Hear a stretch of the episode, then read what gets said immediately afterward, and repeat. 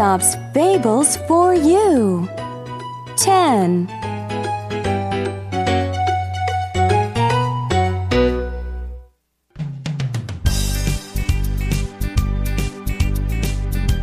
The Shepherd Boy and the Wolf.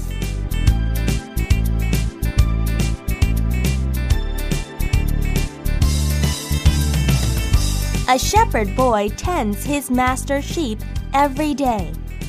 He takes the sheep to a hill not far from the village. There, the sheep eat the grass. We're here. Go ahead and eat.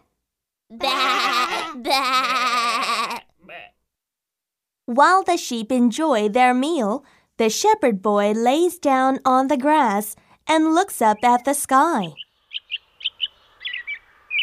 What a beautiful day! It's so peaceful here. The shepherd boy is alone on the hill. He has nothing else to do. I'm getting bored.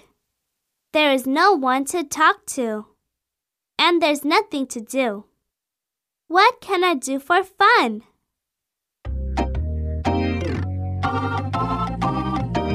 The shepherd boy is famous for playing tricks. Suddenly, he comes up with an idea.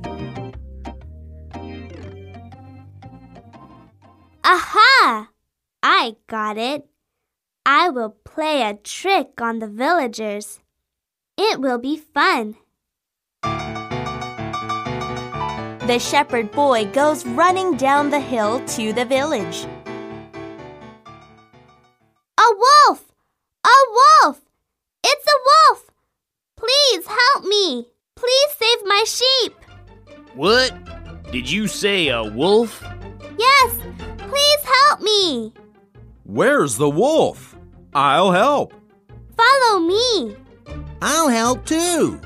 Wait for me. The three villagers follow the shepherd boy up the hill. They all carry sticks to drive away the wolf. Where is it? Yes. Where is the wolf? Did it go away? Mm, perhaps. Did you really see it? Perhaps. You're not sure? Perhaps. What are you saying? there is no wolf. I was just bored. What? You tricked us? We came here for nothing. How can you play such a terrible trick? You should be punished.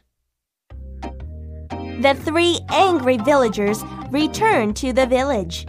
The shepherd boy just keeps on laughing. I can't stop laughing. How funny they looked. A few days later, the shepherd boy gets bored again. What a boring day!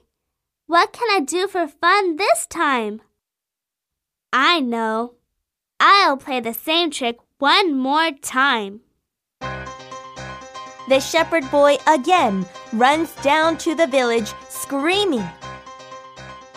Please help me! It's a wolf! It's really there! I'm not fooling you!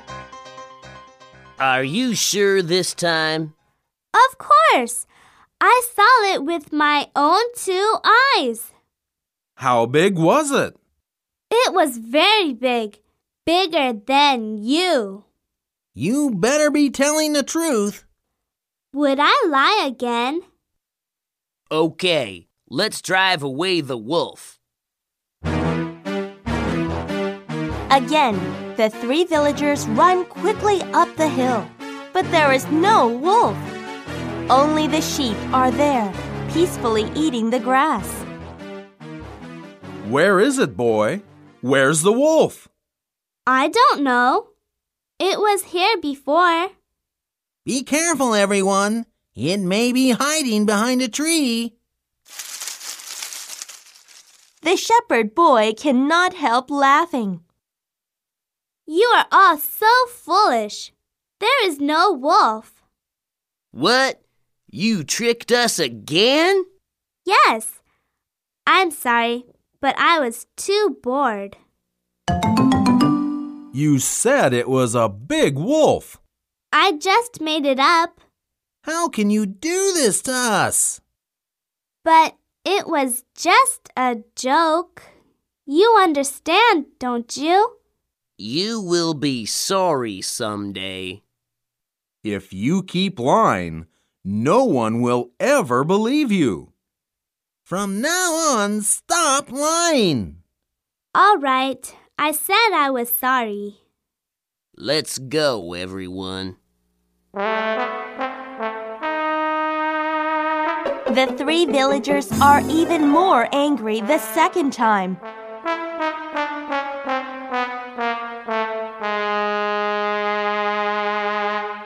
What fun!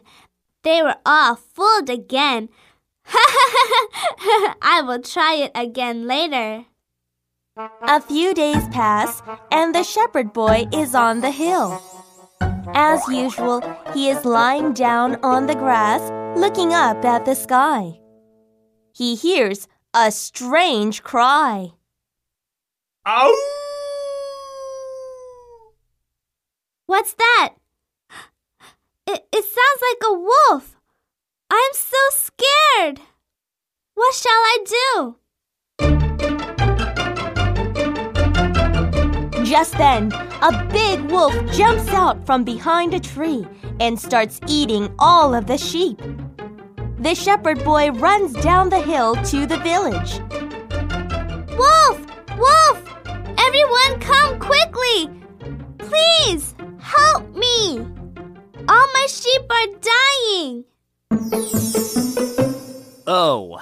There, boy. Playing tricks again today. No, I'm not! This time I'm really telling the truth. Sure. You can't fool me again. Go along, boy. What's the matter, boy? A wolf really came today. Please come with me. I don't believe you. Go along, boy. No,